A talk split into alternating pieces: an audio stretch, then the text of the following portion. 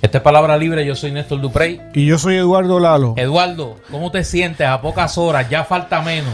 Bueno, ha sido una semana agotadora, semanas agotadoras Sí. de campaña y hago un... De costa a costa. Totalmente. Y En los batallos. En todo el archipiélago. Vieques y Culebra incluido. Sí, hasta en Isla de Mona Hasta fui. Isla de y en Mona. Desecheo.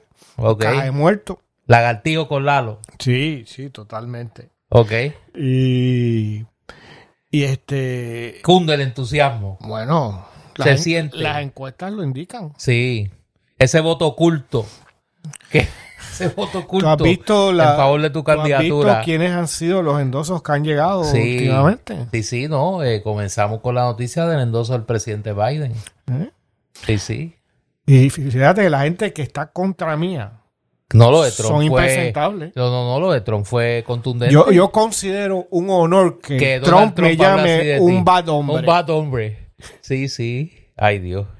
Eh, Y yo estoy aquí haciendo sí, un sacrificio del sacrificio de tiempo. Me dicen que de aquí va, tiene una. eh, ya, la caravana está corriendo. Está corriendo, pero me llevan Pero en tú, en rápidamente. Yo creo que la campaña tú sabrás, porque tú eres el que la dirige.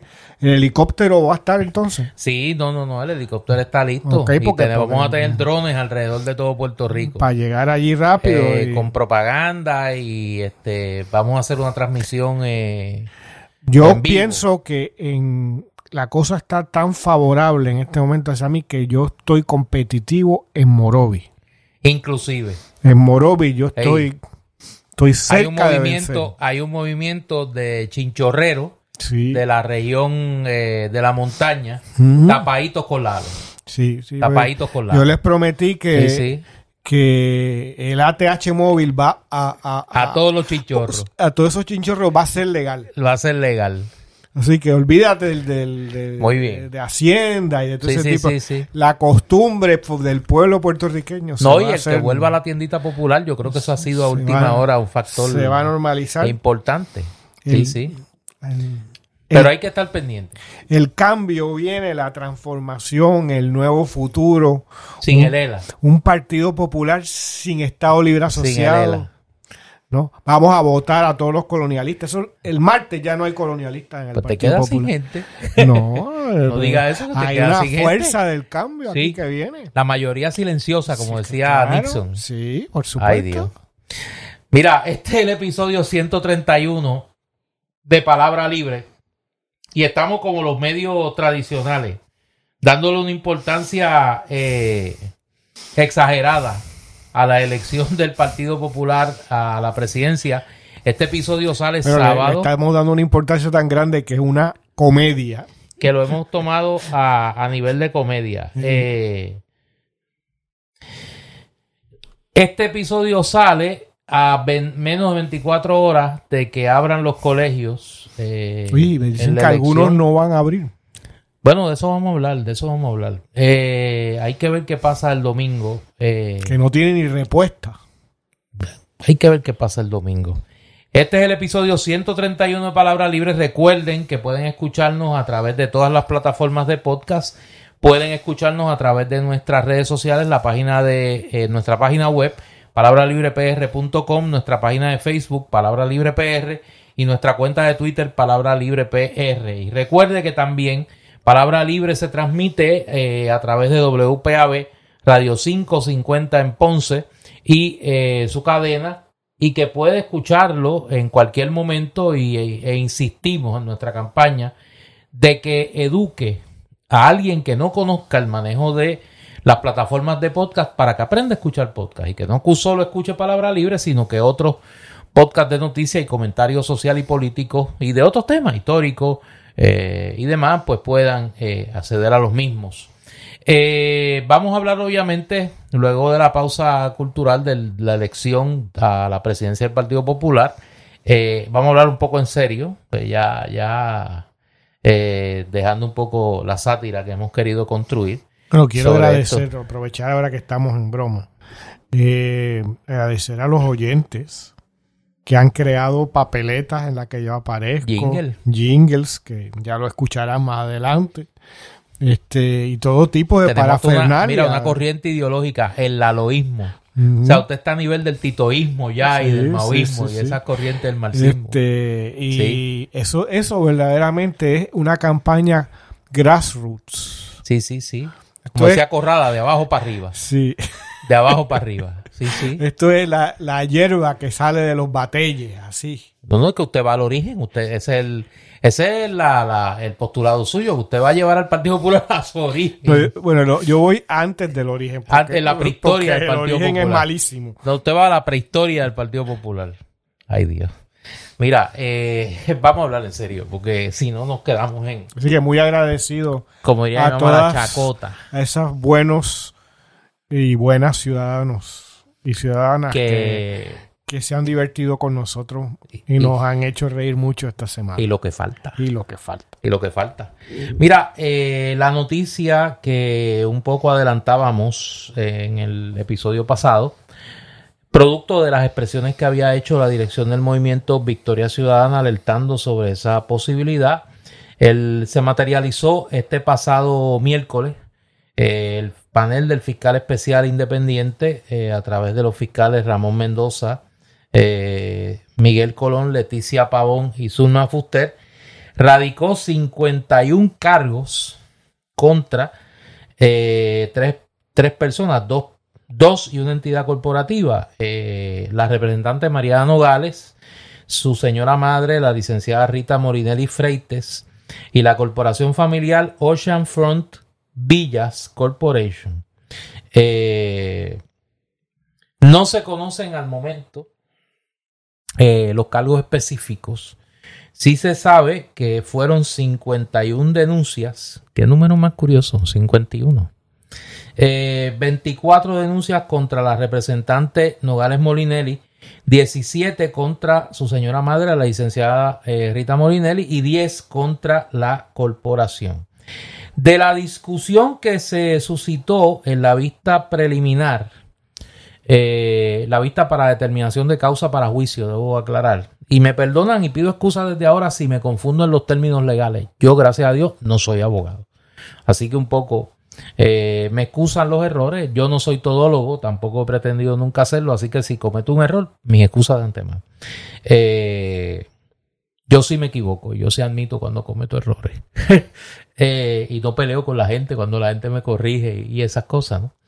Eh, así que en la vista, por lo que se discutió allí y la prueba que se intentó presentar y que hubo que revertir el proceso ante un cuestionamiento de la defensa de, eh, de las imputadas, de la, el potencial conflicto de interés de la juez que estaba viendo eh, la vista, la juez Iraida Rodríguez Castro, en el sentido de que ella había ya tenido contacto con parte de la evidencia que se estaba presentando para sustentar las acusaciones al haber emitido una orden de eh, allanamiento contra las cuentas bancarias de eh, tanto de la representante Nogales como de la licenciada Molinelli y de la corporación que es imputada.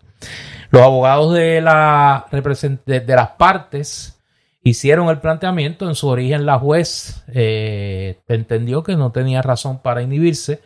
La regla en ese sentido, pues me parece que era bastante clara y eh, se elevó el caso ante la consideración de la juez administradora del Centro Judicial de San Juan, que determinó, y así lo comunicó eh, Rodríguez, la juez Rodríguez Castro en sala, de otorgar cinco días a las partes, a la defensa, para que presentara los argumentos por los cuales entiende la juez se debe de inhibir y al fiscal especial a que presente, si lo estima pertinente, eh, un recurso o un escrito en, refutación de los planteamientos de la defensa. Decía que de lo que se discutió allí, en términos de que estaban las planillas, las cuentas de banco, hubo una determinación previa de allanamiento de las cuentas, pues alegadamente por lo que señalaron allí, por ejemplo, el licenciado eh, Franquito Reviada, que es el abogado de la licenciada eh, de la corporación, perdón, Pues ahí aparentemente los, cargos principales son eh, vinculados a un patrón de evasión contributiva. Eh, como dije, los cargos se desglosan 20 pico de cargos eh, a la licenciada, a la representante Nogales Molineri, 24 denuncias. Debo decir, son 51 cargos 24 para la representante Nogales Molineri, 17 contra la licenciada Molineri Freites y 10 contra la corporación. Obviamente, la determinación de, extender esta vista de determinación de causa para juicio cinco días adicionales eh, para que las partes puedan presentar los recursos correspondientes y tomar una decisión sobre si la juez Rodríguez Castro se tiene que inhibir o no, pues estira la estira la situación. En esa vista, eh, y un poco aquí hay que hacer un análisis tipo pelada de boxeo siempre, de que quién ganó y quién perdió. Yo tengo una visión un poco distinta de esto y voy a, voy a sacar a pasear eh, mi prejuicio, producto de mi experiencia eh, familiar. Yo soy hijo de abogado y soy hijo de fiscal. Eh, mi madre fue bibliotecaria en el centro judicial tanto de Caguas como de Atorrey. Así que un poco conozco el mundo del derecho, aunque no sea abogado. Y yo creo que allí todos estaban ganando el dinero, hubiese dicho mi papá, eh, Saúl Duprey Maese. Eh, se estaban ganando el dinero y estaban siendo buenos abogados de sus partes. tanto el licenciado Andreu como el licenciado Torres Viada eh, como el tercer abogado que le pido excusas porque no recuerdo su nombre, es amigo eh, de amigos míos, pero no me acuerdo cómo se llama. Eh, estaban defendiendo a su clienta, a sus clientes, y estaban. Número uno, me parece que es una movida bastante, bastante lista. Lograron tener por un rato acceso a la prueba eh, tienen cinco días adicionales para prepararse, ya saben lo que viene, ya saben lo que tiene la fiscalía, porque lo vieron allí. Eh, pusieron en una situación eh, precaria al panel del FEI, a los, a los, abogados del panel del FEI, cuando tuvieron allí que un poco demostrar poco tener que contestar la pregunta de si en efecto se había seguido el procedimiento correspondiente para la requisición de las planillas de contribución sobre ingreso, eh, que me parece que ya adelantó la defensa que va a ser un argumento eh, en su momento, ¿no? Si la prueba es admisible, porque el proceso para obtenerla, pues parece que no fue el más prístino.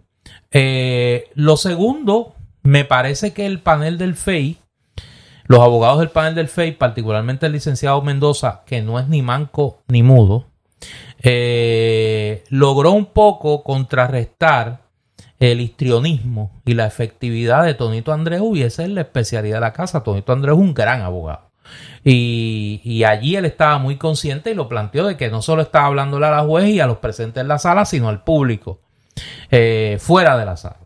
Y a mí me parece que en ese sentido, eh, el panel del FEI, si bien es cierto que en términos del tema de las planillas, que es un tema que se adelanta que va, que se va a discutir, pues lucieron un poquito, eh, un poquito patinando eh, en el tema de, del plantear que se estaba dilatando el proceso, que un poco la juez lo trae desde el estrado, pues me parece que lograron también hacer ese, hacer ese punto.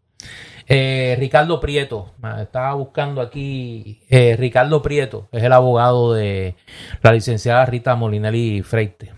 Eh, así que en ese sentido, si fuéramos a ver esto como lo ve la mayoría de la gente en términos boxísticos, pues yo creo que la cosa no fue tan abierta. Claro, el Fate tiene la opinión pública en contra por los casos recientes, ¿no? Eh, que no han podido, eh, no han podido prevalecer.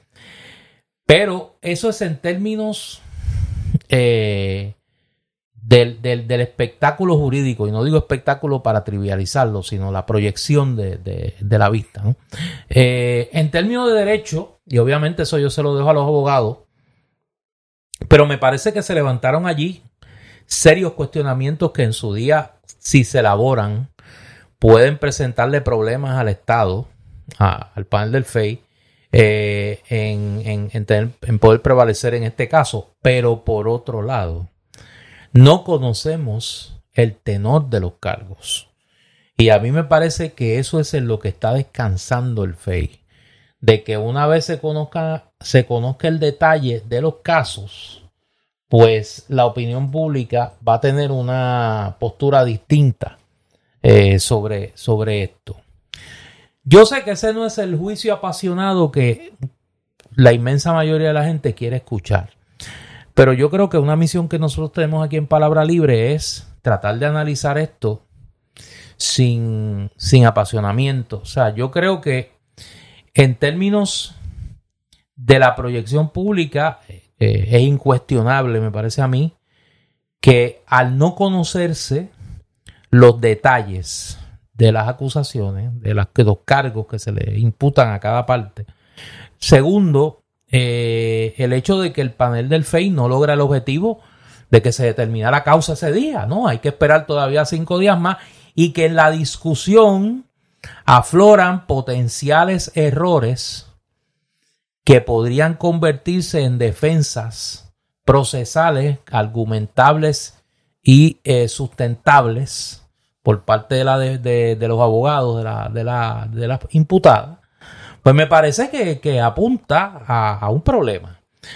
Políticamente hablando, antes de pasarle la bola a Eduardo, yo creo que políticamente hablando, aunque a corto plazo parecería que Victoria Ciudadana y la representante Nogales salen, entre comillas, bien, porque no hay determinación de causa todavía.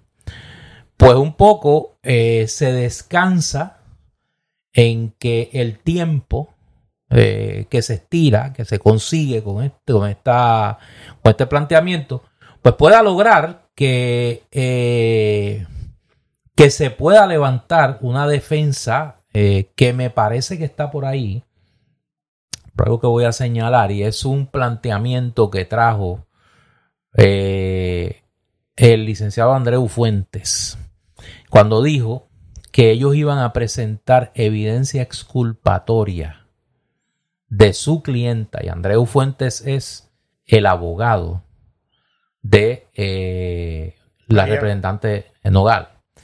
Cuando él dijo que él tenía prueba exculpatoria de su clienta y era una declaración jurada de la licenciada Rita Molinelli.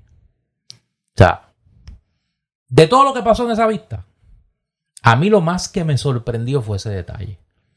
Porque ¿de qué estaríamos hablando? De una declaración jurada de la licenciada Molinelli exculpando a la representante Nogales. Sería entonces asumiendo la responsabilidad de los manejos de la corporación.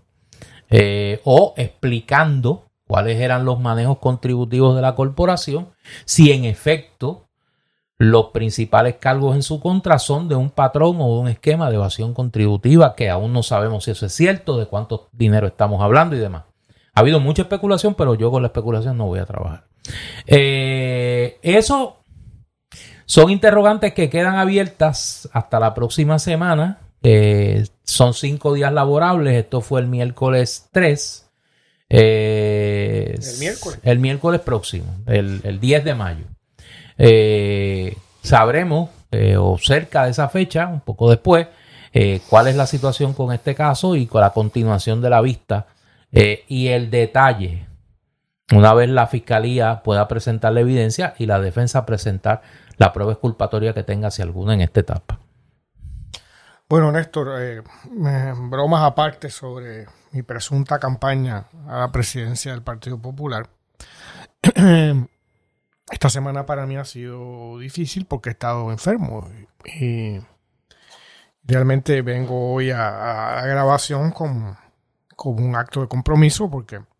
¿Te cree que hubo terrorismo ahí? Este, Yo creo que la oposición dentro del Partido Popular, los otros candidatos decidieron hacer la estrategia Novalny. O sea, ¿usted cree que hay vínculos de, la mafia Yo creo que Allá en Villalba, con, o en Villalba o allá en Cuamo, Yo porque creo- están cerca, porque en Cuamo es el establo de donde... Yo creo que usaron contra mí Muñolio 51. Muñolio 50, ese es peligroso. Peligrosísimo. Sí. Eh, bueno, lo que quiero decir con esto es que he estado bastante disminuido, digamos, en mi vida cotidiana.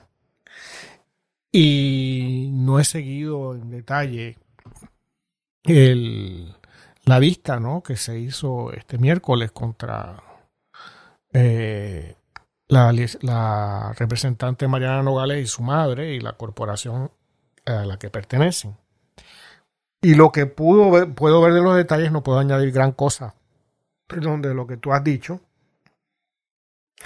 Eh, pero sí, lo que veo ya es un proceso eh, de los medios de comunicación de convertir todo esto en un espectáculo y los partidos, eh, tanto el Partido Nuevo Progresista como el Partido Popular Democrático, aprovechar ¿no? la situación para hacer el mayor daño posible a Victoria Ciudadana.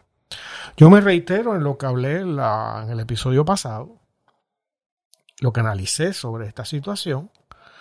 Eh, es una situación eh, incómoda y que puede hacer muchísimo daño a eh, la posible alianza entre el Movimiento Victoria Ciudadana y el Partido Independentista Puertorriqueño de cara a las próximas elecciones. Y me reitero lo que dije hace una semana de que se está ante la historia y que aquí lo que se debe tener en cuenta es eso, que eh, la más allá de, de asuntos no eh, personales, ¿no? Y, y la licenciada Mariana Nogales debe saber, mejor que nadie, ¿no? Si hay algo en su contra que sea, que tenga validez y actuar de acuerdo a ello. Yo no estoy diciendo que lo haya, no estoy diciendo que no lo haya, yo no tengo la más remota idea. Pero eso es lo que yo creo que aquí cabría hacer, tomar decisiones a partir de eso, a nivel personal de parte de ella y del partido al que pertenece, igualmente. Eh, pero no dejarse engatusar y poner en una posición el movimiento Victoria Ciudadana y por extensión la alianza con el Partido Independentista puertorriqueño en riesgo. Yo creo, ya entrando, quise ser primero descriptivo y un poco dar las claves de lo que yo entiendo que van a ser elementos que hay que mirar en la, los próximos días en ese caso tanto eh, cuando se, se, decida finalmente qué va a pasar en términos de la juez, como cuando finalmente comienza el desfile de la prueba para, para que se determine por quien sea, por esta juez o otro juez, la, si va o no a juicio la representante Morales, eh, Nogales Molinelli, su señora madre y la corporación. Ahora, yo creo que y, y, es lamentable pero esperable. O sea no sé si, si suena medio esquizofrénico no pero es lamentable pero esperable que este caso levante muchas pasiones porque la representante Mariana Nogales ha sido una persona muy activa en una serie de luchas sociales, que es la defensa del ambiente, los derechos de la mujer, los derechos humanos en general, la comunidad. Por eso el peligro de que todo eso son causas y más claro, que importantes y justas. Son causas importantes, son causas justas en las que haya sido una, una portavoz muy vocal y muy visible, muy activa. Y eso pues, obviamente genera el odio de los poderosos. Y pues aquí nadie se engaña de que pues el panel del fiscal especial independiente lo dijo Wanda Vázquez, que es una testigo aquí eh, con credibilidad porque ha sido víctima y victimaria eh, del panel del FEI. Y ella lo dijo, mire, eso es un organismo al servicio de Tomás Rivera Chats. Lo dijo Wanda Vázquez, o sea, y en eso pues nadie, aquí nadie tiene duda. Yo creo que ni el más acérrimo crítico de Mariana Nogales que aquí hay una agenda política y que aquí hay, un, aquí hay una motivación política en todo esto. Ahora bien, motivación política o no, y estipulemos que la hay. O sea, en eso estamos claros todos. Eh, hay que ver la prueba.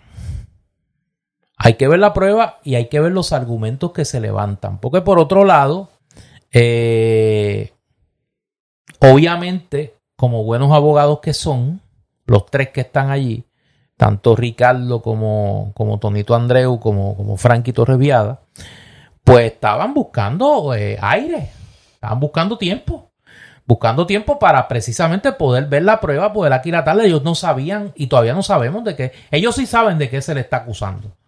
Pero el común de los mortales no sabemos. O sea, no, y no lo vamos a saber hasta que se reanude la vista y se presenten los, y se presenten los cargos. Ahora bien, en ese, en ese proceso hay un daño político. O sea, hay un daño político. O sea, el que no reconozca que hay un daño político, pues está igual de, y igual de perdido en esto que el que crea que aquí no hay una motivación política. O sea, más allá del, más allá del, del caso, que es como te he tratado de, de, llevar en mi análisis en todo esto, aquí hay tres dimensiones. La dimensión jurídica ya la describimos. En la dimensión política, aquí sigue habiendo un problema. Con el agravante de que ya se comienza a comentar no lo vamos a hacer aquí en palabra libre, pero o sea, nosotros escuchamos y leemos y vemos. O sea, y aquí se están manejando unas cifras y aquí se están manejando unas informaciones de unos esquemas. O sea, que no es el perjurio en el informe de ética solamente. Y como habíamos adelantado aquí, y pues eso provocó, pues, lo que provocó, y de eso yo pues tendré algo que decir antes de irnos a la pausa cultural, eh, eso tiene un problema, eso crea un problema político. Oye, el problema es que puede ser inmanejable. Y puede convertirse en inmanejable en la medida no solo de que se traten de delitos eh, sustentables al punto de lograr una determinación de causa para juicio, sino que la naturaleza de los delitos en sí represente un problema político. O sea que ya es una dimensión adicional. Y yo creo que en ese sentido, pues con la cabeza fría que uno está tratando de analizar esto, pues hay que esperar. Eh, hay que esperar y nos presenta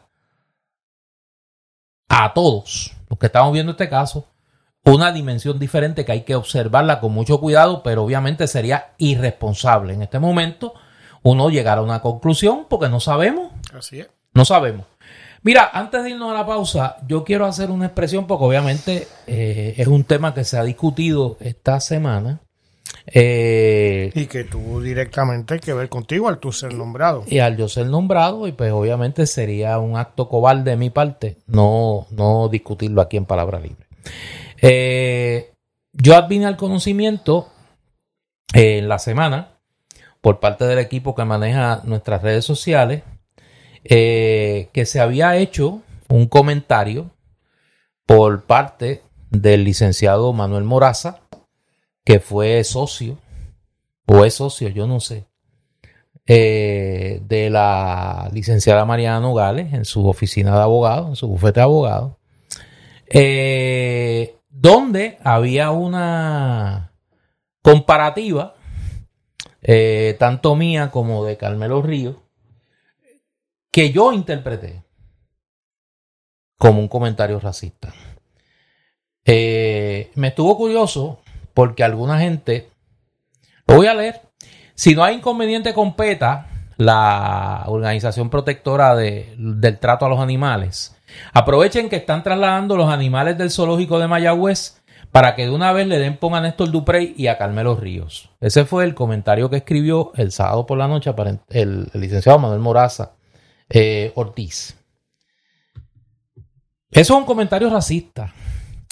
Eh, tal como lo, como lo explicó públicamente una persona a la quien yo quiero y distingo y además respeto por su trayectoria de lucha en defensa no solo de los derechos humanos en general, de la comunidad LGBTQ en particular, sino sobre el tema del racismo, que es la, la querida amiga, la licenciada Anaíma Rivera Lacén.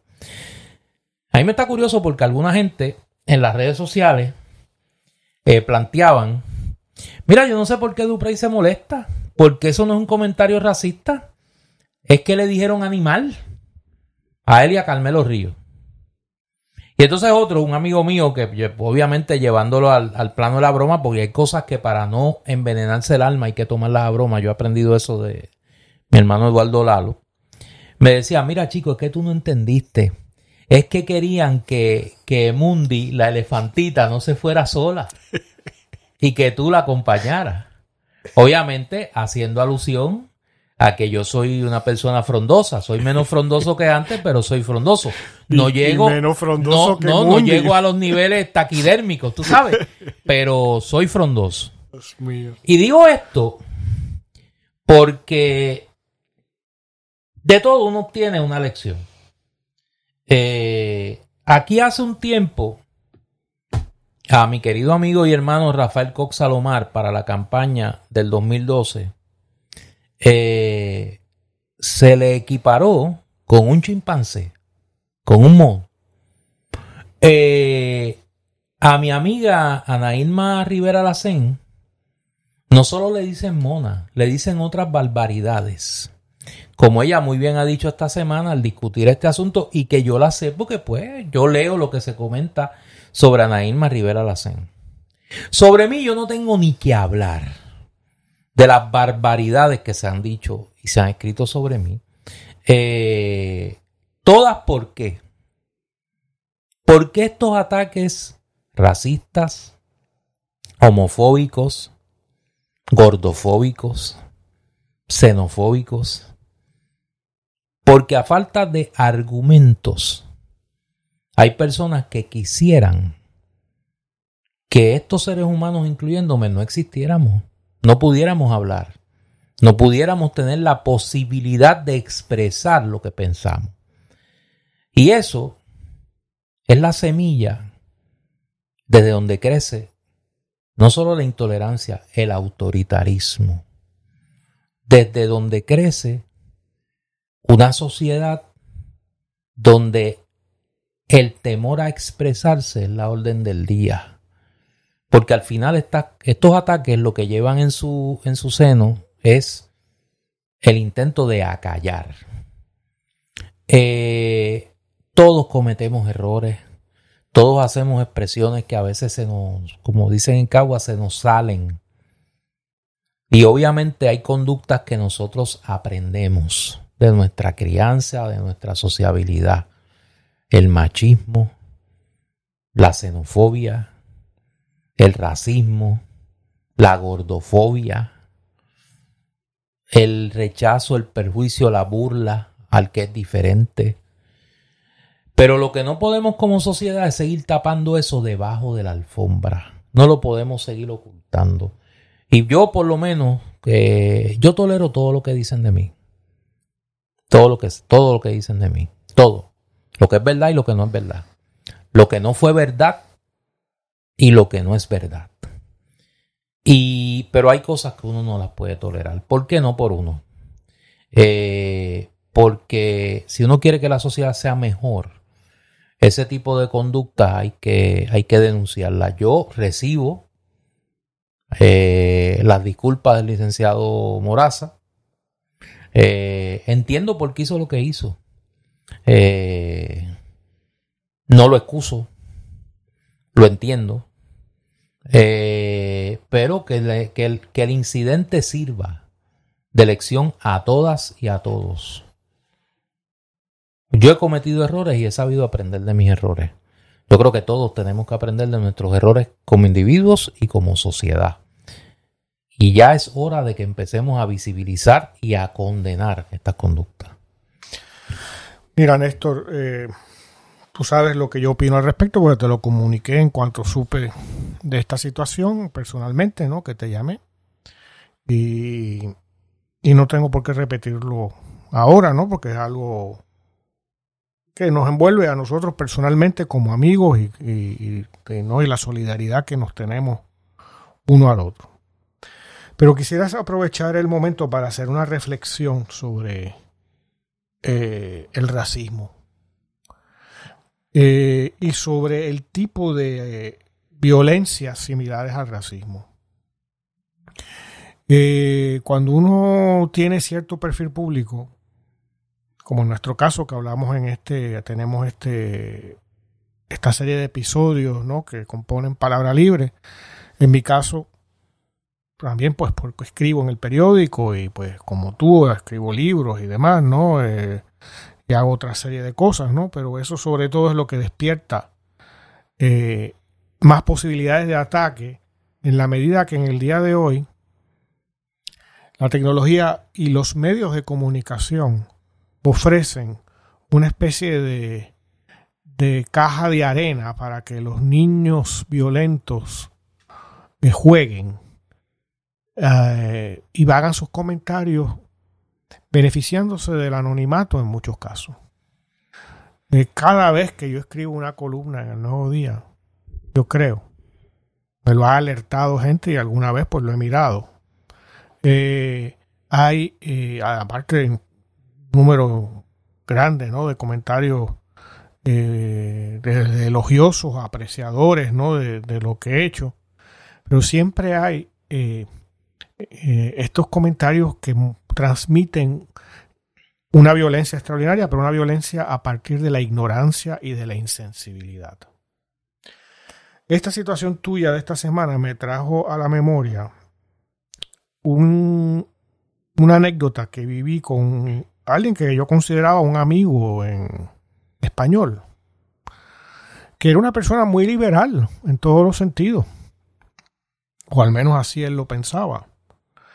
Eh, y un día me dice, para mi sorpresa, que todos, todos somos aborígenes. ¿No? Es decir, que todos éramos como los indígenas. ¿No? Entonces aquí hay un grave problema, Néstor. ¿Qué es lo que aquí eh, hace que tantas veces se caiga en una insensibilidad crasa e injustificable? Y es que hay una historia. Los taínos, los mayas, los aztecas, los Selknam, de Tierra del Fuego, los guayú de la península de la Guajira, o los tupi guaraníes eh, y su diversidad de pueblos, no conquistaron a Europa. No llegaron por ahí, no impusieron, no se impusieron por la fuerza, no destruyeron lenguas, religiones, culturas, no, esclavizaron a nadie en esos sitios. De la misma manera, las sociedades africanas que no eran esclavos, como tantas veces se habla, ¿no? Porque los la herencia ¿no? de, la esclavitud. No, la herencia es de África y de la enorme diversidad de culturas y civilizaciones que compusieron ese mundo y que se vio alterado de una manera dramática y tóxica por la presencia de portugueses y luego de españoles y el trato, la trata humana, ¿no? Eh, a partir del siglo XV. En otras palabras, eh, hablar de acusar a alguien del color de su piel y justificarlo, no, porque todos somos aborígenes. Yo soy vikingo. no, no, porque es que hay una historia y una historia, la historia es de un sitio, como tú muy bien sabes. Uno no es de cualquier parte. ¿No? Uno uno es de un lugar específico. De un lugar específico. Y ese lugar específico tiene una historia. Y aquí tú no le dices a, en ningún momento. Vamos a poner un caso eh, dramático. A Luis Fortuño. ¿No? Haces una referencia a su físico. Ni una. ¿Por qué? porque está por encima de... La historia está por encima de eso. No es un problema. Nadie ve un problema con que él sea millonario, si es que lo es. Me imagino que sí. Porque es que los blancos son millonarios. ¿No? Los blancos lo tienen todo, los blancos son inteligentes, los blancos son bellos, los blancos son lo que sea. No es que lo sean. Es que han tenido siglos para ocupar completamente el terreno y referirse a sí mismos de esa manera. Por eso los griegos son la, una civilización incomparable. Porque los únicos que dicen eso de los griegos son los europeos y los occidentales. Y lo han dicho por, del Renacimiento para acá. Por lo menos. Por lo menos. ¿No? Y hay una historia. Y entonces tú decir, como en estos mismos días se hablaba, de que aquí hay una, como hubo unas comunidades indígenas de hace cuatro mil años y que muestran una sofisticación cultural eh, grande, similar a la de la cultura europea de esa época, incluso en algunos casos, ¿no? Si lo sales de la cuenca del Mediterráneo. Y eso va a mostrar, eso va a crear en la lista de comentarios de los periódicos a todos los colonizados del país, ¿no? Burlándose de los indígenas y de los que se creen que son indígenas hoy en Puerto Rico, como si esa herencia no existiera. ¿No? ¿Y por qué se da eso? Se da porque unos controlan el discurso, lo han controlado por siglos, y eso es lo que se llama colonialismo. Y otros no. Otros han sufrido el discurso. Y por lo tanto, traer este tipo de, de, acusación basada en un rasgo que no es solo un rasgo físico, es una herencia cultural. ¿No? Lo que aquí menos cuenta es, es el color de la piel, de cuánta melanina uno tiene. Lo que cuenta es el lugar que pone en la historia esa más o menos melanina en la piel. Y eso es la injusticia. Y en una sociedad como la nuestra, que ignora su pasado esclavista, y que si cogiéramos la lista de las familias, como he hablado en otras ocasiones aquí, incluso que han sido gobernadores, y nos retrotraemos al siglo XIX, y eso aquí no se habla. No. Fueron dueños de esclavos. Y luego que se liberó la esclavitud, recibieron las compensaciones por, la abolición de la esclavitud. Y luego eh, marginaron, discriminaron, eh, llevaron a, claramente a una, una sociedad construida sobre un apartheid. hasta época reciente. Y todavía nos quedan las secuelas de toda esa historia cuyo discurso controlaron unos y no otros. Validar cualquier palabra de este tipo, como la que tú has recibido esta semana, o como las que en incantables ocasiones yo he recibido por de, dónde eran mis padres o de, tú sabes, dónde presuntamente soy yo y de todo eso, no lo tendría si fuéramos, dijéramos, somos del bipartidismo. Ah, no. ¿No? Porque aquí lo que se trata es los que han dominado el discurso. Y por eso es tan importante. Y por eso Mariana Nogales y todo el mundo está ante la historia con mayúscula ahora ese es el verdadero adversario. ¿No? ¿Qué es lo que está realmente El que ha controlado el discurso, y ha controlado la historia, y ha controlado la visión de sí mismo. ¿No? Y, eh, y en otras palabras, el que ha impuesto las mentiras. Así que eh, yo creo que echemos para adelante.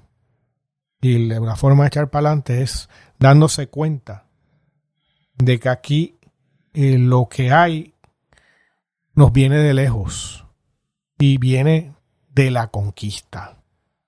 ¿No? El hecho de haber, en un momento dado, unos haber dicho, estos otros son mis inferiores. Y eso es, eso es lo que es una conquista. Y las reverberaciones de esas, de eso, no terminan nunca. Por eso hay que luchar contra ellas Todos los días. todos los días. Yo coincido contigo, obviamente, eh, y pues me parece que haces una reflexión importantísima que hay que, que hay que llevársela y, y aplicarla en el día, en el día a día. Todavía como sociedad, pues obviamente nos falta mucho por aprender. Mira, vamos a la pausa cultural de, del- de palabra libre. Vamos con el candil. Oye, este fin de semana en el candil. Hoy sábado a las 3. A Se- las 10 no van a tener actividad porque va a haber una concentración. Va a haber una concentración en Ponce. Aunque el alcalde esté con el quebrado de Villalba. Aunque el alcalde esté con el quebrado de Villalba, los ponceños están con la y lo van a demostrar allí. yo en la caravana espero que llegue para la hora convenida, pero si es que Churumba estuviera vivo, si Churumba estuviera vivo, estaría con Lalo.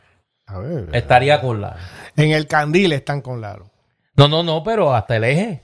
Sea, el candil, si usted quiere ser funcionario de colegio de Eduardo Lalo el domingo en Ponce, vaya al candil.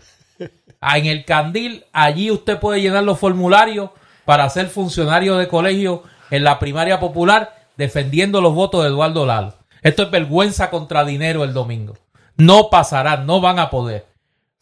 No van a poder. Ni el cacique de Cuamo, ni el cacique de Villalba, ni el cacique de Ponce van a vencer al pueblo popular que va a votar masivamente por Eduardo Lalo este próximo domingo. Eduardo Lalo, L-A-L-O, Lalo. Bueno, viste, todavía me queda. No, chacho. Todavía me queda. Uno Eh, se asusta lo que no, debe haber no, sido toda- ese pasado. No, todavía me queda, todavía me queda. Mira, que el domingo tengo que tengo que encerrarme, tengo que de, de, de 8 a 2 tengo que estar encerrado. Que no me dé, mira, el tic nervioso. Que no me dé un tic nervioso. Y si yo voy me reciben. Tú, se- Sí, seguro, me tú ponen, mira, ir a votar. Juan en la ciudad, en las tumbacocos, me ponen cuando llega al colegio a votar. Sí, sí, sí, sí. Mira, eh, en el Candil, hoy sábado a las 3 de la tarde, se presenta un libro que yo me atrevo a recomendarlo como un buen regalo para el Día de las Madres. Eh, porque representa una historia de la vivencia cotidiana de la generación anterior a la nuestra la generación que creció con la televisión, con los primeros años de la televisión, y es la historia de las telenovelas. Eh, yo lo que quiero es amor. Historia documental de las telenovelas de Puerto Rico, 1955-1975, de Víctor Federico Torres. Yo tengo el libro, y como yo he dicho siempre que yo soy un novelero eh, irredento, pues yo me lo disfruté un montón. Eh, me acordé de una frase que decía mucho mi papá. Cogió la nostalgia. No, sí, yo me metí, mira, en ese tren de la nostalgia ahí. Papi decía una frase, es más malo que Caicoya. Que hablando de José Manuel Caicoya, que era, oye, eh, lo ponían de malo en todas las novelas. Era hacía, hacía tándem con Estel Sandoval, que era una especie, mira, este, de Wanda Vázquez de las telenovelas. Era mala, mira, a Cross de Boal.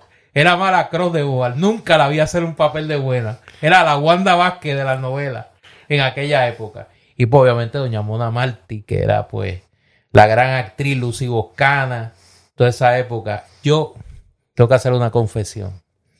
Si yo vuelvo a nacer, Tú quieres ser actor. quiero que Dios me dé la voz de Braulio Castillo padre para yo hacer así como de Renzo el gitano. Eh, es un libro extraordinario y estoy seguro que es un buen regalo para eh, las eh, que vivieron esa época de las telenovelas. Se presenta a las 3 de la tarde en el, en el Candil, hoy, hoy sábado. Mañana a la, a la 1 de la tarde se presenta La India Gruñona. Es un libro infantil de Maya Iraíz Miranda. Y llegó al Candil un libro que para los amantes del deporte es indispensable. A usted le va a gustar, don Eduardo. Y es la historia del medio maratón San Blas. Oh, escrito por el querido amigo y hermano José Osvaldo Rojas eh, Nater, que es eh, José Osvaldo Rojas Reyes, perdón. Siempre le respeto el Nater ahí por mala costumbre. José Osvaldo escribió, el licenciado José Osvaldo Rojas ha escrito este libro, es un trabajo de investigación extraordinario sobre el medio maratón San Blas y, y lo que representa para la historia del fondismo en particular y la historia del deporte puertorriqueño en general. Es un, es un libro extraordinario. Eh, Yo debo decir que hubo una época, al final de mi adolescencia. usted corrió el... eh, no, no llegué a correrlo, ¿Usted pero mi sueño era correr el, el maratón San Blas. Este, no lo corrí por cuestiones Chely. familia- familiares que no me llevaban, pero Será la época de Cheliat de Jesús, no, y Eduardo Vera. Sí, bueno, vino a correr, que era en esa época eh, el Ace Viren, el Sí, finlandés, el finlandés. Que, que ganó tres medallas de oro, si no recuerdo mal, en una olimpiada, en 10.000, 5.000 y, y- no, el maratón creo que llegó quinto, sexto, así, pero ganó la, creo que 10.000 y, y 5.000 metros.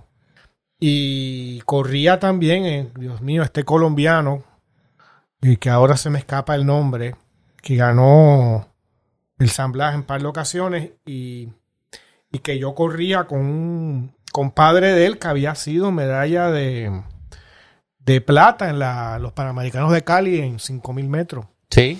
Y con, era un señor ya de cerca de 40 años, pero con él y otra gente era que yo corría, o sea, que practicaba, entrenaba. Ah, qué Así que yo corrí a los 15 años en, en carretera de 10.000 metros, o sea, un 10K en, en menos de 36 minutos. Que que no- corría. Sí, corría, corría. Y, y eso sin entrenadores buenos y así un poco a lo, a lo bestia, ¿no? Tú sabes, a lo correr hasta caerse. Yo corría en la Avenida Universidad, detrás de la medalla. Yo de- corría detrás de la medalla. Usted corrió de home a primera. De menos. No, no, pero eso fue antes. Después, lo- la última carrera que me acuerdo eran detrás de la medalla. Usted era más de, de la marcha. ¿no? De la marcha, sí, sí, era. La marcha este, olímpica. Como los mexicanos, como los mexicanos. Sí. eh, caminando rapidito. Mira, eh, a la una, eh, hoy, se me pasó, a la una se presenta el libro Artes Populares de la Ah, Colección. Nacional del Instituto de Cultura Puertorriqueña, que lo habíamos hablado Sí, en el episodio pasada. pasado. Eh, se presenta hoy sábado a la una de la tarde y a las tres es la presentación de eh, Yo lo que quiero es amor, historia documental de las telenovelas de Puerto Rico y mañana a la una la India Gruñona de Maya Irais Miranda. Y entonces la nueva función de Papo Impala está quitado es el 17 de junio. Falta un mes, así que está a tiempo. Eh, haga su reservación con tiempo, sábado 17 de junio a las 5 de la tarde. 20 dólares el donativo sugerido, 15 dólares para los estudiantes con identificación. Y también me informa Tamara, tengo que decirlo porque si no ya tú sabes que lo que viene es candela, eh, que se acaba de publicar el más reciente libro de don Eduardo Questel Rodríguez. La mar, la mar, gritaban todos corriendo hacia el vigía. Dos ensayos sobre los efectos de la fuerza de la naturaleza en el sur de nuestra isla. Eh, este es el tercer tomo de la colección conglomerado de don Eduardo Questel Rodríguez. Y bueno, eh, en Bámbola. Oye, ha llegado mercancía. Sí, sí, sí, sí, sí, porque como se espera que en los próximos días... que hubo o sea, un acaparamiento pierluisístico ahí. Lo único que voy a decir es que como se espera que en los próximos días, y lo dejo ahí, porque acuérdate que el 15 de mayo es la vista de, eh, Del, del de declaración de culpabilidad de eh, el contable. ¿Sabes cómo son las cosas? Me dicen que hay miembros de esa familia que están acapa- acaparando cosas del, del Sí, candil bueno, es que para sabes- revenderla. Es que tú sabes que a ellos les gusta eso. Les gusta el tumbe Le hasta, gusta el acaparamiento, sí, sí, sí, sí. hasta de lo suyo. Y exacto. Mira, Como no eh, se conocen uno al otro. Sí. Son lejanísimos uno al otro. Pues. Sí, no, no, pero yo creo que eso está cambiando. Esa, esa percepción ha ido cambiando. Mira, eh, esta semana eh, Bambola dedica su espacio, dado que se acerca el, el Día de las Madres, a recordar esas primeras etapas de ser mamá y la importancia de exponer a los bebés con los juguetes adecuados según las diferentes etapas. A los bebés recién nacidos de 0 a 3 meses los colocamos en los play gyms y buscamos jugar con causa y efecto. El registro visual primeramente con los tonos de blanco y negro y poco a poco introduciendo los colores. De 3 a 6 meses comenzamos a experimentar el motor grueso y fino a través de la exploración táctil, las habilidades auditivas con música e instrumentos musicales como maracas, mayormente de tela y lavables. Y ya para el periodo de 6 a 12 meses buscamos fomentar la resolución de problemas, el desarrollo de la coordinación mano-ojo, la práctica de habilidades de equilibrio. Esa todavía yo conozco gente que mira que están en esa todavía. Aquel man, el de el, Sí, el el- atleta de alto rendimiento, Sí, ese no, está y- buscando el equilibrio todo el tiempo. Y hay, un, de hay uno de un pueblo Bueno, que, no quiero, que no quiero acordarme. ¿Qué? Que nos critican. Ah, sí.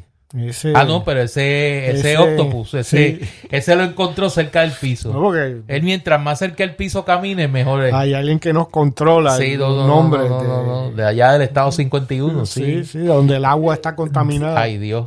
Mira, eh, oye, aquel hombre que el, el de el, el de el atleta de alto rendimiento.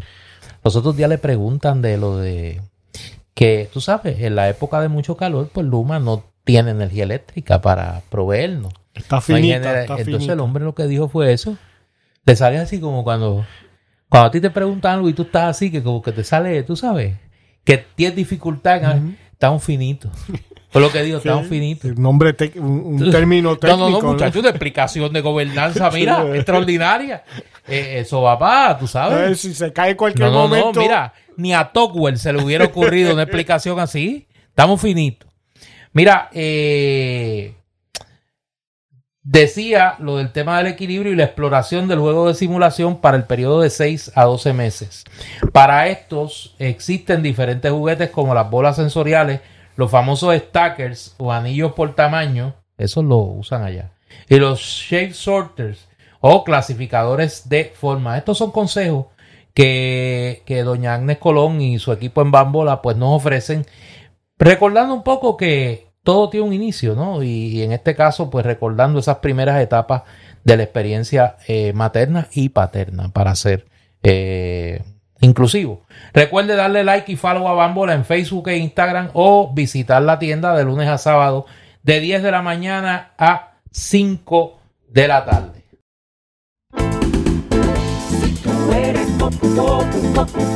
Popular. Lalo, la lógica dice que por Lalo votarás. Porque no quieres corruptos ni votudos que adoptar. Votaremos todos por Lalo para el Partido Popular. Votaremos todos por Lalo para el Partido Popular. Campaña de amigos con Lalo. Puerto Rico sin fotuto. Porque queremos Puerto Rico sin Puerto Rico. Bueno, llegó la hora. Escuchaste, escuchaste. Sí, quedan menos de. Cada vez queda menos. No, pero viste, viste la sofisticación de, del jingle. Sí, no, el, el, el jingle está tremendo. El jingle está tremendo. está corriendo por campos Sí. y ciudades y montes y llanuras. Me dicen, mira, que las tumbacocos eh, no dan abasto. No dan abasto. Mira, en el barrio Islote. Eso que Eso escuchaste, es como- mira, por la, en las montañas, como en el 40. Cuando tú te metes, mira, en los chinchorros, tarde en la noche, lo que se oye en las belloneras, ya está a nivel de bellonera. Eh, es el jingle de Lalo. Me dicen que en el barrio Islote allí, que eso es como, Sí, sí, eso, como la autopista del Chinchorro, ahí en por Arecibo y eso es Barceloneta. metido- eso de, de- de- diría un amigo mío, un orate de eso, Y- eh, eso es metido para Y adentro. que es como una especie de ciclovía del boceteo. Exacto. Se quejaron los agentes ahí porque era Exacto. cualquier hora el jingle. Sí, sí, sí, sí, sí. El... Mira, desde el jingle aquel de Héctor Luis, en el, en el 88, Héctor Luis, Héctor Luis, tengo un voto para ti. No había eh, un jingle así de pegajoso. Sí, Como el- como el jingle de Lalo. Mire, en nuestras cuentas, tanto de Facebook como de Twitter, las cuentas de Facebook y Twitter de Palabra Libre, puede escuchar y compartir en jingle. Ya falta poco. Mire, eso es una oportunidad, como diría Titi Ru, arriba corazones. Eso es una oportunidad de usted ayudar a la campaña de Lalo. Que no se quede un popular sin escuchar el jingle de Lalo. Néstor, háblale a los oyentes de los endosos que hemos recibido. Ah, bueno, no. eh, tenemos. Ya dimos a conocer el presidente Biden, Ajá. un endoso importante. Los nietos de François Mitterrand, en ves. toda su familia. O sea, esto es. En las dos En las familias. dos familias de Mitterrand, de las que son las que tenemos conocimiento hasta ahora, eh, los nietos han expresado inequívocamente el endoso a la candidatura de eh, Eduardo Lado. Eh, y en las próximas horas no descarto que un eh, presidente de un país muy famoso que está pasando por una situación muy difícil. Ella ha dicho, pero lo voy a revelar porque ya Sí, yo me imagino que, que eso ya debe estar, mientras estamos grabando, ya eso debe estar corriendo en Reuters, en BBC, las grandes cadenas, Deutsche Welle, o sea, eso ya es noticia en Europa. El presidente Vladimir Zelensky ha notificado que invita a Eduardo Lalo a Kiev Luego de la victoria. para que su primera visita internacional como presidente del Partido Popular sea a Ucrania, a demostrar la solidaridad del pueblo ucraniano eh, con la candidatura de Lalo. Y vamos a crear, porque ya yo estoy metido ahí, claro, en algo yo tengo que guisar ahí, no puedo estar Claro, fuera de... por. Vamos a crear el Comité de Amistad eh, Ucraniano-Boricua. Y entonces vamos a mandar a hacer unas camisetas de esas verdes que usa Zelensky. Ya hablé con una gente en Cagua pues, para que se encarguen de eso. Entonces van a decir Kerenki y Lalo. Y tú sabes, ya tuviste la, la ceremonia que vamos a hacer allí en Kiev, Sí. en la plaza donde está el busto de Lenin. Vamos a poner uno de Muñoz a, los dos los vamos a empujar para que se No, uno pero de no lo dañe. no. Oye, tú sabes que yo el subconsciente es terrible. ¿Sabes que dije Kerensky en vez de Zelensky? Muchacho. No, no, es que yo me quedo, tú sabes, que me voy para allá para el 17. Tú no has yo, salido Yo ahí. no he salido, mira, de allí, de, de la película esa de Einstein. Yo estoy metido ahí todo el tiempo. Octubre. En octubre. Yo estoy en la película de Einstein. Mira, ahora hablando un poco en serio, eh, si usted escucha este podcast sábado, eh, estamos a menos de 24 horas. Si lo escucha domingo, pues hoy es la primaria, la elección especial del Partido Popular Democrático para elegir su presidente. Hay tres candidatos formales. Eh, el alcalde, déjame leerlos en el orden que están en la papeleta para que no haya problema. La alcaldesa de Morovis, Carmen Maldonado, el representante a la Cámara, Jesús Manuel Ortiz, y el alcalde de Villalba, Luis Javier Javi Hernández Ortiz. Y sabe que el cuarto es Eduardo Lara. Pero los tres eh, formales son estos. Yo voy a dar unos datos que nos van a ayudar a hacer el análisis cuando tengamos los votos. Porque a mí me parece que lo más responsable en esto es uno esperar. Ya llega un momento en el proceso electoral que lo que hay que hacer es esperar. Yo voy a dar los números que da el Partido Popular Democrático. Eh, el pasado viernes hicieron una conferencia de prensa en la mañana el secretario general del partido, eh, mi amigo Luis Vega Ramos, y el comisionado electoral del Partido Popular, mi amigo Ramón Torres. Estos son los números que da el Partido Popular. Hay 114 precintos. Esos 114 precintos se han consolidado en 108 O escuelas. sea que hay una, menos de una escuela por precinto. Eso es correcto. Wow. Y hay en esas 108 escuelas 350 salones de votación. Con ese, ese número, añado, el Partido Popular ha eh, mandado a imprimir 162 mil papeletas. Les van a sobrar. O sea, que ellos no esperan más de 162 mil electores. que son como 100 mil menos de lo que que son tuvieron. 100 mil menos que de la, la primaria del 2020, hace tres años. hace tres años. El estimado de los directivos del Partido Popular es que un poco más, y estoy citando, de 100 mil electores deben estar participando en esa elección.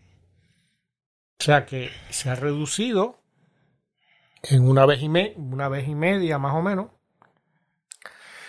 el número de electores que participaron en la primaria de hace tres años. Exacto.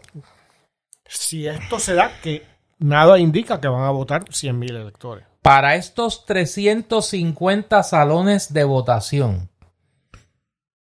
repartidos en 108 escuelas que deben cubrir los, los 114 precintos, el Partido Popular ha señalado que hay 2.000 funcionarios de colegio, 500 provistos por el PPD y 1.500 por los candidatos a razón de 500 por candidato.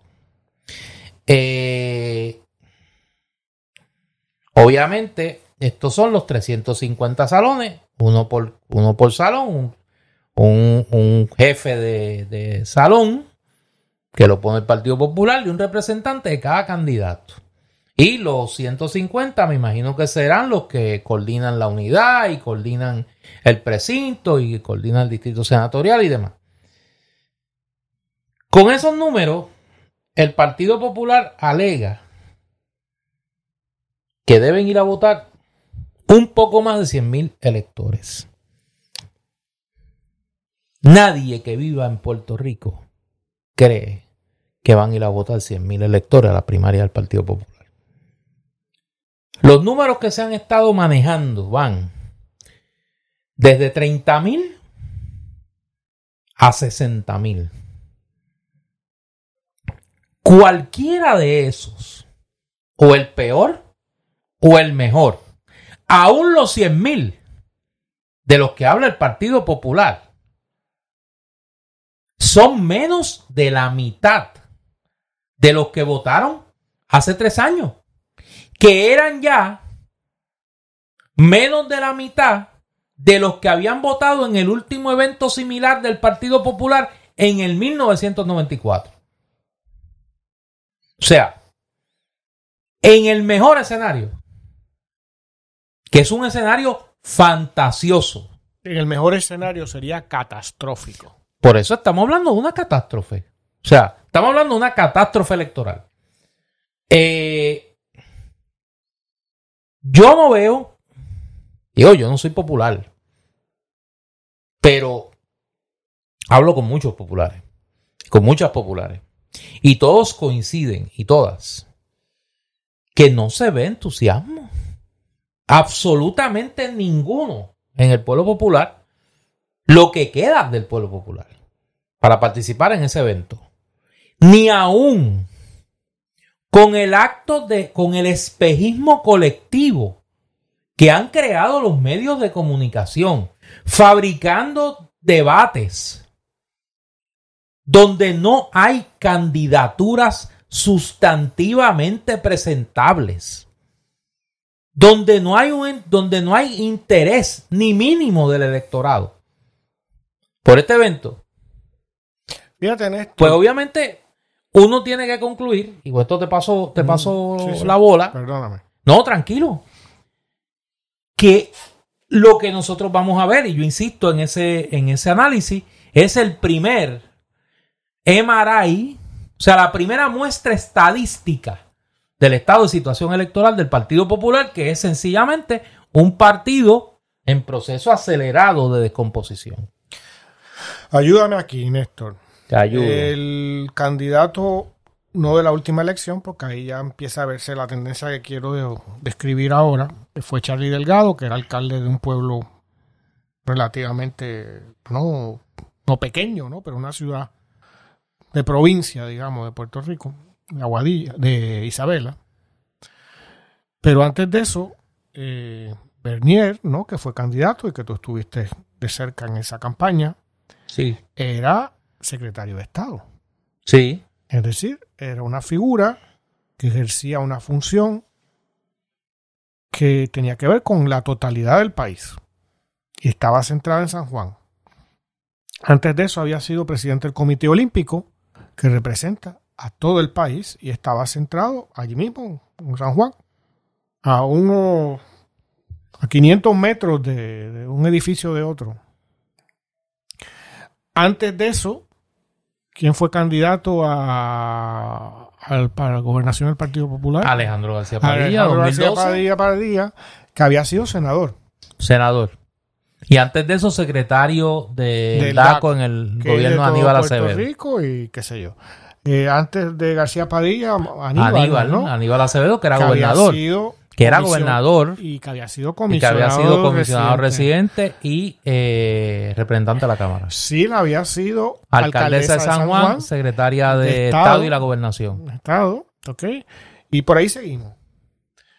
Fíjate que lo que tenemos ahora son candidatos municipales de pueblos cada vez más alejados de los centros de poder.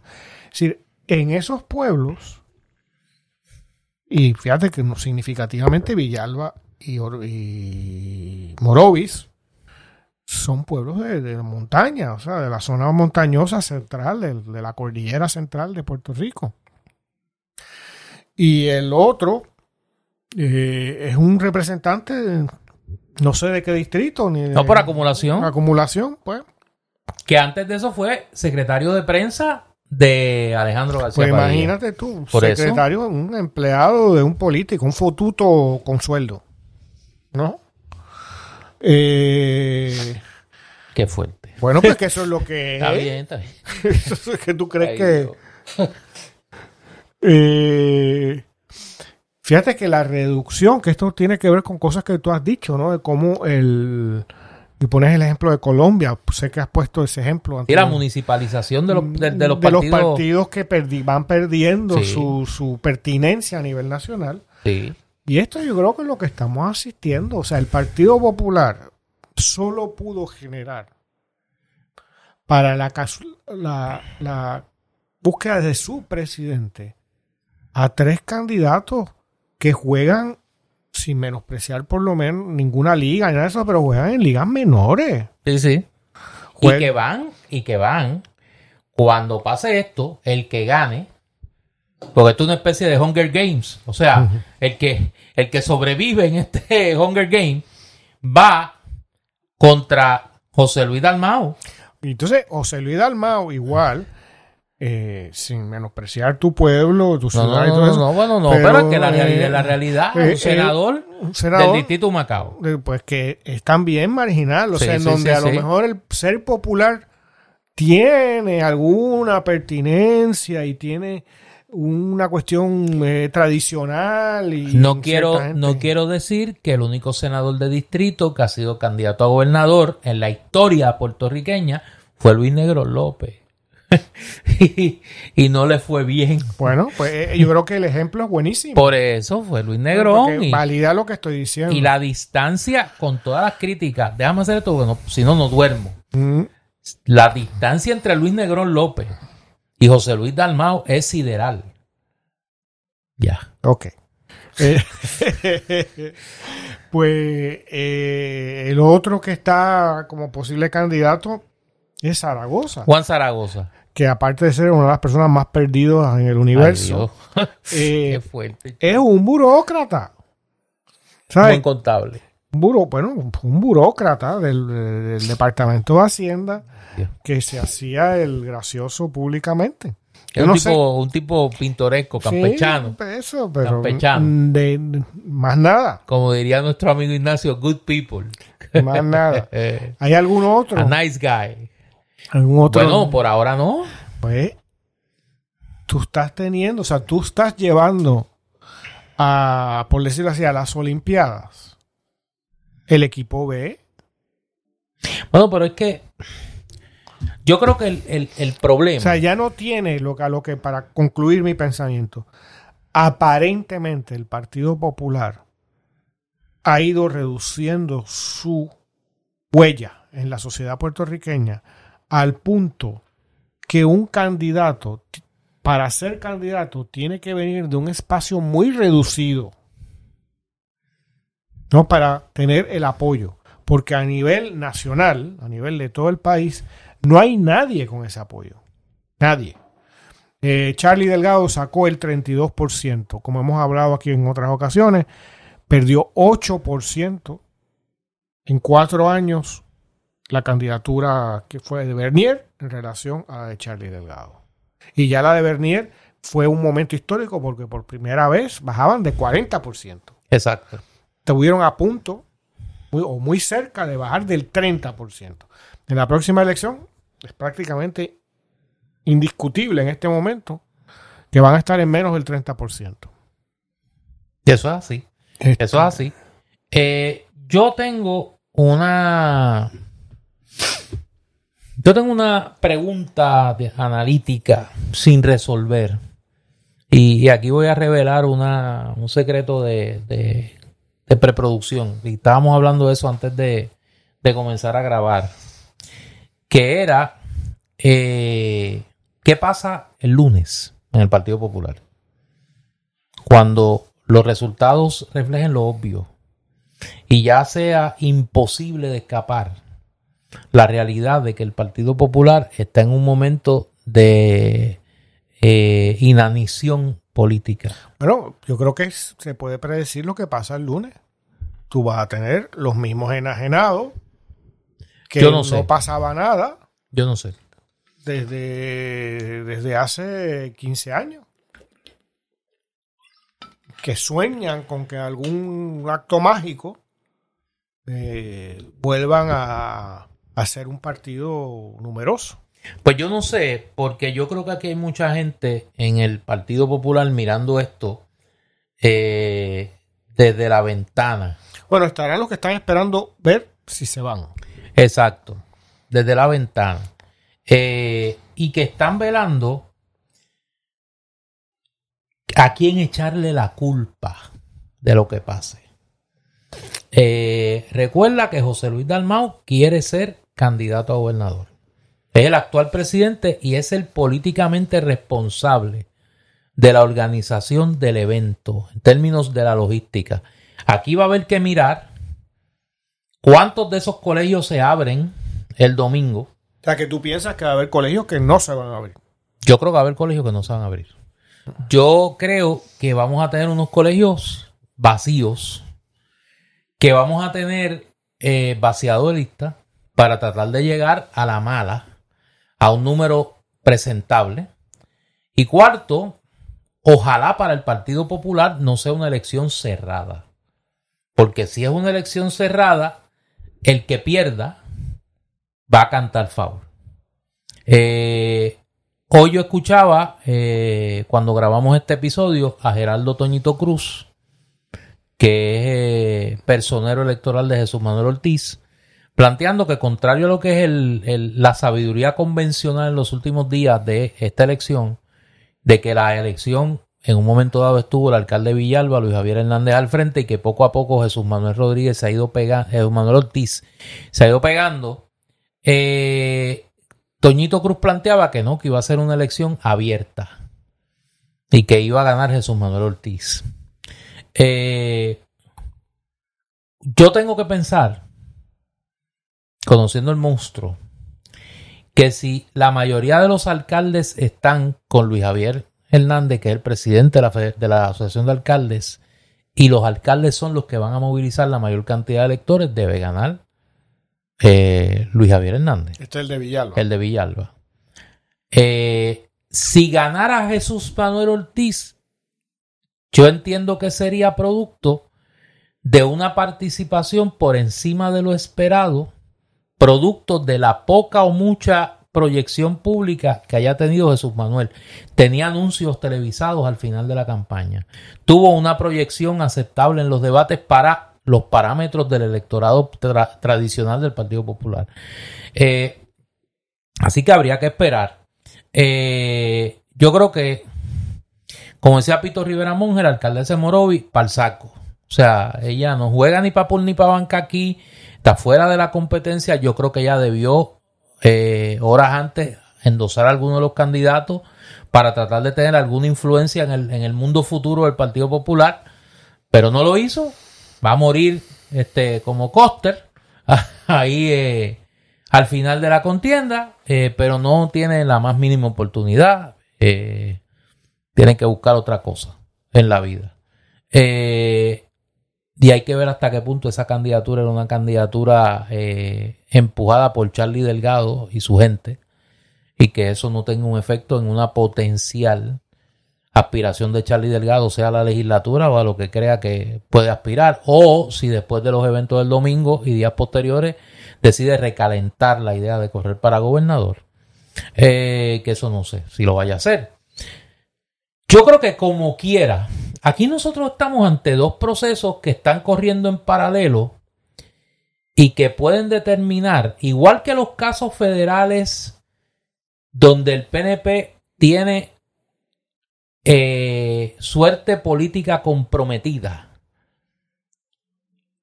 La oposición política tiene ahora mismo dos situaciones que como la manejen pueden determinar qué pasa en el 2024.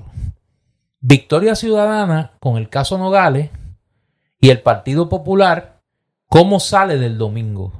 Si la evidencia de su debilidad es tan evidente como parece, el Partido Popular tiene problemas, serio.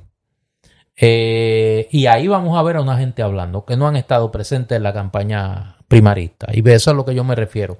Yo creo que hay unas voces en el Partido Popular que van a salir el domingo por la noche o el lunes y decir, mire, esto hay que pararlo, esto es una catástrofe, nosotros vamos dirigidos a llegar al tercero. Si eso no pasara, entonces estamos hablando que el Partido Popular es la versión tropical de abril de 1945 en Berlín. Pero donde aún, Hitler peleaba con tropas que no tenía. pero aún si hicieran eso, esas figuras que tú especulas, ¿qué pueden hacer? Por eso, bueno, Porque, no. que, tú ¿sabes? Partido Popular se basa en una cosa que no existe. Sí, sí, pero, pero Eduardo. o sea, sea, en estos días, eh, este señor Kraus, Kraus, Kraus es, ¿no? Kranz, Kranz, Kranz, Adolfo Kranz. este, está hablando del voto presidencial. Tú sabes, eh, eh, son casas de muñecas, ¿no? Son gente que juega. Sabes que como han sido privilegiados siempre, la realidad no tiene que ver con ellos. O sea, eso- hay una cuestión de... Pero Adolfo lleva tiempo con eso. Está bueno, y pues lleva tiempo en una casa de muñecas. No, seguro. Este, si tú vives en un mundo donde tú presumes que porque tú fuiste un negociante más o menos exitoso, eso te da capacidad para entender el mundo político, social, conceptual, eh, filosófico, histórico, etcétera, etcétera. Estás más perdido que un juevisco, ¿no? Y eso es lo que le pasa a muchos de estos sectores. Que tú no, es más, no tienes ni una experiencia real de Estados Unidos. ¿Qué hablar del voto presidencial? Estados Unidos no le da el voto presidencial a nadie. Ni a sus inmigrantes se los quiere dar. Eso es verdad. O sea, eso es verdad. Eso, eso es jurídicamente y políticamente incuestionable. Ahora, yo creo que Adolfo representa un sector del Partido Popular o de la periferia del Partido Popular que va a ser más vocal a partir del domingo. Y que va a decir el problema del Partido Popular es que estuvo secuestrado durante mucho tiempo por estos soberanistas, criptocomunistas, criptocomunistas, y lo que hay que hacer es mover al Partido Popular a que sea un partido estadista de centro Pues, eh, eh, y colocar al PNP y a Dignidad en la franja derecha y tratar de recomponer el centro, que esa es la aspiración, la fantasía sexual de muchos populares, Mm. recomponer el centro político y decir, pues este centro ahora va a ser un centro proamericano, con la petición del voto presidencial, Con la paridad- pa' todo el la, mundo. la paridad en fondos federales, porque hay una gente que cree en su lógica torcida que el electorado, que la mayoría del electorado está ahí. bueno, eso es lo que te digo, Néstor. Por eso, pero, pero, Eh, pero por eso es que te digo, yo tiendo a pensar que si el domingo la catástrofe del Partido Popular es en la dimensión que parece que va a ser, que repito, el mejor escenario es catastrófico para el Partido Popular, va a abrir una guerra interna. Bueno, es que si eso fuera que lo que tú acabas de describir, de que personas como eh, el esposo de Sila Calderón, el ex, esposo, el ex esposo, Adolfo eh, Kranz. Adolfo Kranz, sean los que llamen a capítulo del No, Partido no, no, Popular. pero estoy hablando, Eso no, es no, no, la no, no, no. tormenta No, perfecta. No, no, no, no, lo de Adolfo es folclórico. La No, tormenta perfecta. No, no, lo de Adolfo es pero folclórico. ¿quién podría ser? Pero yo creo que hay otra gente en el Partido Popular que ¿Quién van a salir, que van a salir. Está bien, pero ¿quién lo mejor que podría salir en ese sentido es que se yo un Aníbal. Oye, pero después de la mugre y de haber seguido viviendo Yo no la- creo que Aníbal esté en esa. Yo no creo que Aníbal esté en pues, esa, pues, pero pues no va a estar ni ahí. ¿Quién más puede no haber? tiene gente, mira, por ejemplo, no estoy diciendo que sea lo mejor, no te estoy siendo analista. Pues tienes a Sila Calderón. Tienes a Héctor Luis Acevedo. Dios mío, Tienes-. Bueno, sí, y tienes a un grupo de legisladores. Tú sabes, son all-timers, tú Yo sabes. sé, yo en sé. el retiro. Pero en el Partido Popular funciona un poco en la lógica del Partido Comunista Chino, de que allí los viejos tienen una, un poder que no tienen en otros partidos. Sí, pero el Partido Popular es un será un partido comunista chino, pero no tiene ejército. No tiene ejército. No, no, gracias a Dios, muchachos. ¿Entiendes? O sea, que Señor, esos te son reprenda. un montón de viejos Señor te reprenda. que no, tú sabes, que ya no cuentan. Eh, sea, no hay quien haga eso. vamos a ver qué pasa el domingo. Vamos a ver qué pasa el domingo. Vamos a ver qué pasa el domingo y qué pasa después del domingo. Si está ahí al lado. O sea, eh, está el matri- ex matrimonio Sila y, y- Y Adolfo. Imagínate tú. No, no, no, no. Yo creo. Pero Eduardo, es que estamos es hablando de lo mismo. a- no. o sea, ese, ese jumper tiene los cables eso, rotos. pero, pero yo no te estoy diciendo que es una operación que va a tener éxito. Yo te estoy diciendo que anticipo que en el Partido Popular, producto de la catástrofe del domingo, va a haber una guerra Pero interna entonces que de te- echarse las culpas. Yo te estoy diciendo que si eso es lo que pasa, lo que tú dices que pasa, que vienen este cuestionamiento, oye, pues se acabó el asunto. Sí, yo creo que sí. Porque con eso Pues yo creo que es la sí. tormenta Pues perfecta yo para el creo que Partido sí, ese Popular. va a ser ahora. Como no basta que llueva, sino que hayan canastos suficientes para recoger la lluvia, la otra parte de la ecuación, Ah, eso sin duda. Sí, sí, es- lo que hablamos al principio. claro, cómo Victoria Ciudadana maneja la- el caso de la representante Mariana Nogales, cuánto costo político finalmente tiene, porque aquí va a haber costo político. Y tercero, ¿cuánto de ese costo político afecta la posibilidad de una alianza con el Partido Independentista? Claro, sin duda. Por eso, esa, ese es, esas son interrogantes que faltan por resolverse y se van a resolver en los próximos días. Y vamos a ver cómo caen las piezas en esa ecuación. Mira, hay, un, hay una situación sobre eso que hay que estar eh, ojo al pillo literalmente. En la Asamblea Legislativa, el bipartidismo se apresta a hacer uno de sus tradicionales chanchullos, donde eh, el Partido Popular ha llegado a un acuerdo con el Partido Nuevo Progresista para aprobar unos cambios eh, que atornillen más el control del bipartidismo en general y del PNP en particular en la, estructura de la Comisión Estatal de Elecciones de cara a las elecciones del 2024, incluyendo negociar la nominación y confirmación del juez eh, Colomer, presidente de la Comisión Estatal de Elecciones, como juez del Tribunal Apelativo. A él se le vence su nombramiento eh, en noviembre o diciembre de este año, lo que le impediría continuar siendo presidente de la Comisión Estatal de Elecciones. Pues ahora pretenden para que pueda ser y se preste a todas estas maniobras, todas estas tramoyas del bipartidismo, de los púrpuras que controlan la Asamblea Legislativa, repremiarlo, premiarlo con, la, con un nombramiento al Tribunal Apelativo, a donde regresaría luego de las elecciones del 2024. Así que esta es la, la, última desfachatez de esta gente del bipartidismo. Afortunadamente esto fue denunciado por la comisionada electoral de Victoria Ciudadana y el comisionado electoral del Partido Independentista Puertorriqueño, eh, Roberto Iván Aponte, esta semana y por las delegaciones legislativas, tanto del PIB como de Victoria Ciudadana, y hay que decirlo, la representación legislativa de Proyecto Dignidad. La senadora Joan Rodríguez Bebe hizo unas expresiones también sobre este tema. Así que Proyecto Dignidad, eh, rompiendo lo que es la alianza tradicional, ¿no? Abriendo un poco a la derecha ese espacio, eh, pues hicieron causa común denunciando este intento de entregarle más aún la estructura de la Comisión Estatal de Elecciones, la toma de decisiones al PNP y al Partido Popular que no representan a la mayoría del país. Hace muchos episodios, en los primeros Claro. hablábamos de este juez que llamábamos el juez PNP. PNP, Y eh, yo creo que puedes traer esa. ¿Cómo es? Eh, La teoría de Maelo y. de Caco y Maelo. Caco Ah, y no, aquí lo Maelo, dijimos. Porque Aquí, aquí anticipamos hace tiempo. de hace más de dos años. Hace más de dos años que ese juez, que ese juez, por prestarse a las charlatanerías que se prestó en la Comisión Estatal de Elecciones, incluyendo el robo de la alcaldía de San Juan a Manuel Natal, lo iban a premiar Claro. con un nombramiento al Tribunal Apelativo o al Tribunal Supremo, Y tiene todo nuestro respeto y por eso lo llamamos el juez el juez PNP. PNP.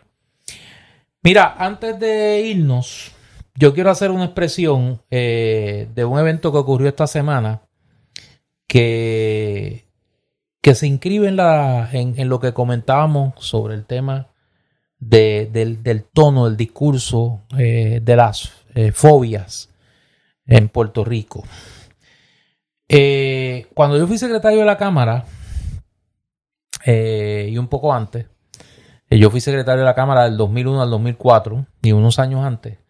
Eh, tuve la oportunidad de compartir con muchos líderes religiosos. Allí hubo en, la- en- el Capitolio la controversia de la lomita de los vientos y la capilla eh, que se trajo de Vieques y demás. Y yo pues fui encargado por el presidente de la Cámara en aquella ocasión, mi amigo Carlos Vicarrondo, de, de, de ser una especie de negociador entre las partes. Allí estaba mi, mi pediatra, doña la doctora Miriam Ramírez Ferrer, eh, amiga de, bueno, de que yo, que yo era chiquito y no tenía memoria, eh, y un grupo de líderes de la coalición ecuménica y un ente que sirvió de, de vínculo entre esos grupos fue la fraternidad pentecostal, la FRAPE, que la presidía en aquel momento el reverendo Ángel Marcial.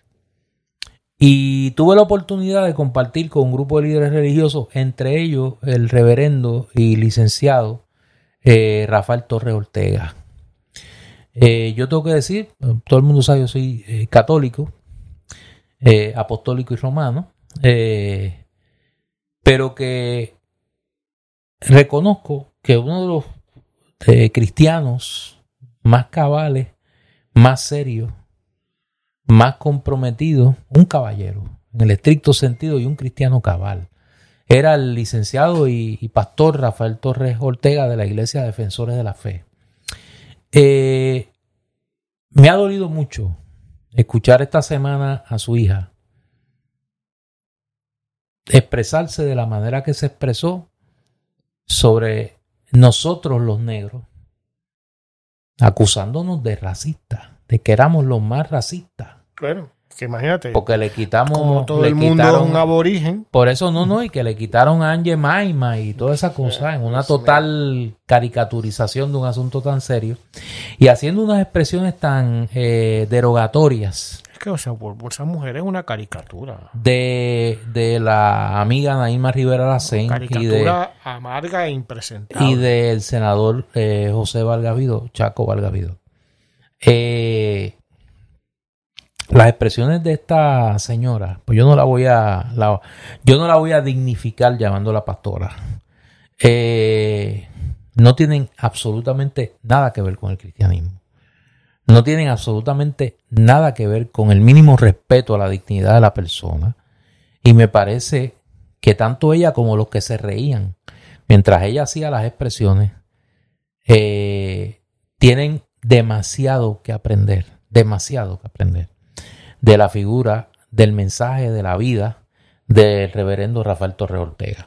Yo quería decir eso porque eh, yo soy de los que resiente cuando se generaliza eh, con el tema de los cristianos en Puerto Rico.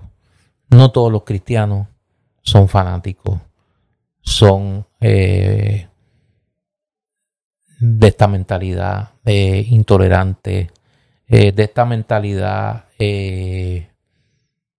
excluyente, derogatoria del, del, del otro, total desprecio al prójimo. O sea, la mayoría de los cristianos no son así, no somos así. Y en ese sentido, pues me parece que tenemos el deber todos, los eh, humanistas seculares y los cristianos, de condenar estas actitudes. ¿Por qué? Y, y es un tema que hoy ha sido recurrente aquí en Palabra Libre y si, y si se fijan, el tono ha sido un poquito más serio que en otras ocasiones. Hace tiempo que nosotros aquí en Palabra Libre venimos denunciando eso, de que en Puerto Rico la moneda de curso común de la conversación social cada vez es más intolerante, cada vez es más fanática, cada vez es más tendiente a negarle al otro no solo ya el derecho a expresar lo que piensa, sino a existir como existe. Y en esa dirección, pues me parece que este evento debe ser condenado no solo por eh, los humanistas seculares, sino por el liderato cristiano y particularmente el liderato evangélico de Puerto Rico. En ese sentido, quiero singularizar la mesa de diálogo Martin Luther King eh, y al reverendo y amigo Juan Ángel Gutiérrez, que hizo unas expresiones esta semana sobre este tema en la línea de la tolerancia, del respeto, del verdadero ecumenismo y el verdadero cristianismo. Y en ese sentido, pues esperaría que el resto de los líderes religiosos de Puerto Rico se expresaran en esa dirección. Mira, Néstor, yo solo voy a contestar leyendo un texto. Bienaventurados los humildes, pues ellos heredarán la tierra. Bienaventurados los que tienen hambre y sed de justicia, pues ellos serán saciados. Bienaventurados los misericordiosos, pues ellos recibirán misericordia. Bienaventurados los de limpio corazón, pues ellos verán a Dios. Bienaventurados los que procuran la paz, pues ellos serán llamados hijos de Dios.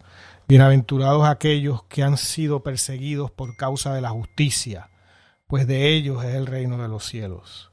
Bienaventurados serán cuando los insulten y persigan y digan todo género de mal contra ustedes falsamente por causa de mí.